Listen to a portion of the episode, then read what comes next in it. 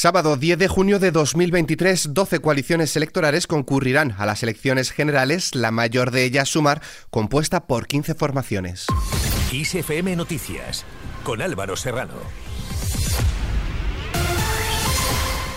¿Qué tal? La candidata de Sumar, Yolanda Díaz, ha celebrado hoy sábado haber llegado a un acuerdo de coalición con Podemos y otra quincena de partidos en toda España para encarar en las mejores condiciones una campaña electoral que arranca hoy y ante la que augura que van a ganar el 23 de julio.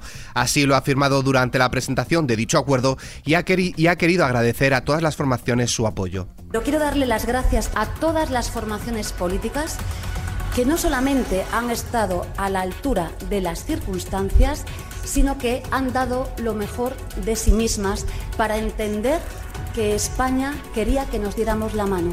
No había pasado nunca en democracia.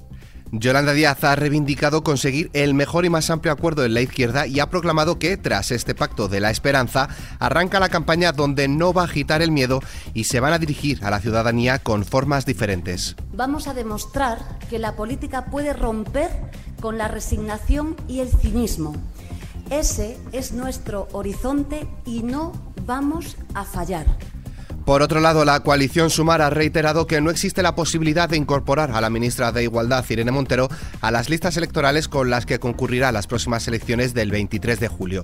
Algo que, según el exvicepresidente del gobierno, Pablo Iglesias, está decepcionando a demasiada gente al golpear así a una figura crucial de la izquierda y del feminismo.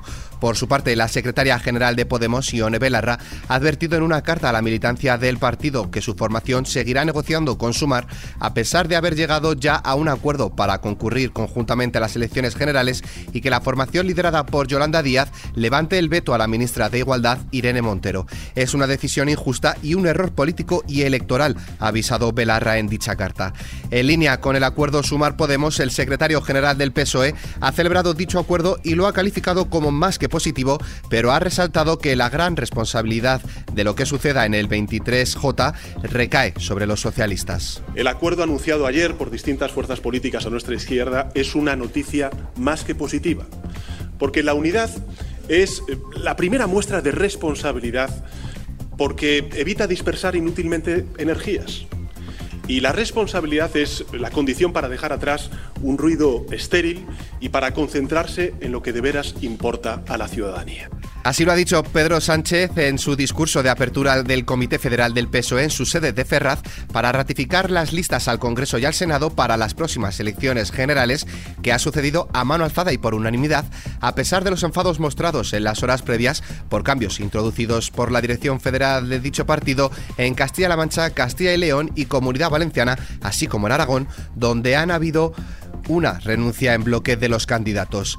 En línea con dicho desacuerdo, el presidente de Castilla-La Mancha, Emiliano García Paje, y el presidente en funciones de Aragón, Javier Lambán, no han acudido al Comité Federal del PSOE por el malestar creado con las listas para las elecciones generales después de que Ferraz cambiara algunas candidaturas. Por su parte, el Partido Popular asegura que la cascada de cambios y renuncias en las listas del PSOE se debe a que ya ha arrancado el cambio de ciclo político en España y desde Ferraz ya están, dice, gestionando el post-sanchismo para después de las elecciones generales. Además, el coordinador nacional de los populares, Elías Bendodo, ha advertido que el PSOE está gestionando el posanchismo haciendo las candidaturas con la navaja en la mano. Además, ha apostillado que todo el mundo corre despavorido en el PSOE y que están en modo sálvese quien pueda.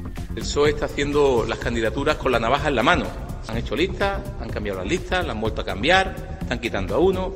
Claro, están gestionando el posanchismo. Hoy hay bajas allí, hay gente que no ha ido, cabreada. Es el cambio de ciclo. Al final el resumen es que ha hundido el sálvese quien pueda en el PSOE.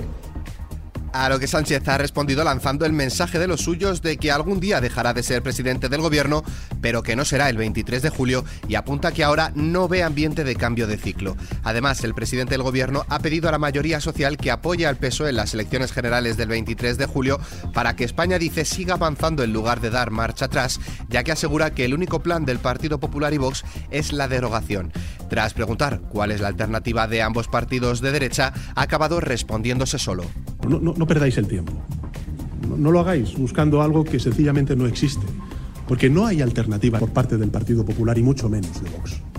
Continuamos con Yolanda Díaz al margen de las elecciones. La ministra de Trabajo en funciones ha anunciado el acuerdo entre gobierno y sindicatos sobre el estatuto del becario para acabar con los falsos becarios. En dicho acuerdo no está la Confederación Española de Organizaciones Empresariales. En esta misma línea, más de 1,15 millones de estudiantes universitarios y de formación profesional podrían quedarse sin poder realizar prácticas y no podrán finalizar sus estudios si entrara en vigor dicho estatuto del becario, según la red de fundaciones universitarias empresa. El principal problema radica en quién paga la seguridad social del estudiante, pasándose la pelota entre las universidades y empresas. Fuera de nuestras fronteras, el nuevo alto al fuego de 24 horas entre el ejército de Sudán y los paramilitares Fuerzas de Apoyo Rápido, las partes enfrentadas en el país africano desde el pasado 15 de abril, entran hoy en vigor y hasta el momento prevalece la calma en la capital, uno de los principales focos de la crisis. Desde que comenzó el enfrentamiento ya suman 850 muertos. Más cosas, las autoridades ucranianas denuncian hoy un ataque nocturno con drones sobre la ciudad portuaria de Odessa, en el que han muerto tres civiles y han resultado heridos más de una veintena de ciudadanos. Según el parte militar, en la noche pasada las tropas rusas lanzaron 35 drones y 8 misiles sobre diferentes puntos de Ucrania. Como respuesta, el presidente ucraniano Volodymyr Zelensky afirma que la esperada contraofensiva para recuperar territorios ocupados por las tropas rusas ya está en marcha, aunque sin revelar el alcance ni los detalles sobre su estado. En cuanto al tiempo, Mañana domingo continuará la situación de inestabilidad en amplias zonas de la península. En la mitad norte interior se esperan nubes bajas en el extremo norte y en general nubosidad de evolución con chubascos ocasionalmente acompañados de tormenta por la tarde. En los entornos de la cordillera cantábrica, Alto Ebro, Ibérica y Pirineos serán más intensos sin descartar incluso el granizo. De forma aislada y menos probable podrán darse también en el suroeste de la meseta norte, sierras del centro, este y sudeste e interior de Mallorca. También se darán a lo largo del día en Melilla a primeras horas y más tarde, pero menos probablemente, en litorales sudeste de la península. En Canarias, intervalos nubosos en las islas montañosas con chubascos ocasionales por la tarde. Temperaturas máximas en aumento en general, salvo en la cuenca del Ebro y litoral mediterráneo, donde descenderán. Pueden superarse los 32 grados en el Guadalquivir interior de Levante y Medio Ebro. Mínimas en descenso en el oeste y Levante y en aumento en el resto y en Canarias. Con el parte meteorológico nos despedimos, pero la información continúa puntual en los boletines de XFM y como siempre ampliada aquí en nuestro podcast XFM Noticias. Con Cristina Muñoz en la realización, un saludo de Álvaro Serrano, que tengáis muy buen fin de semana.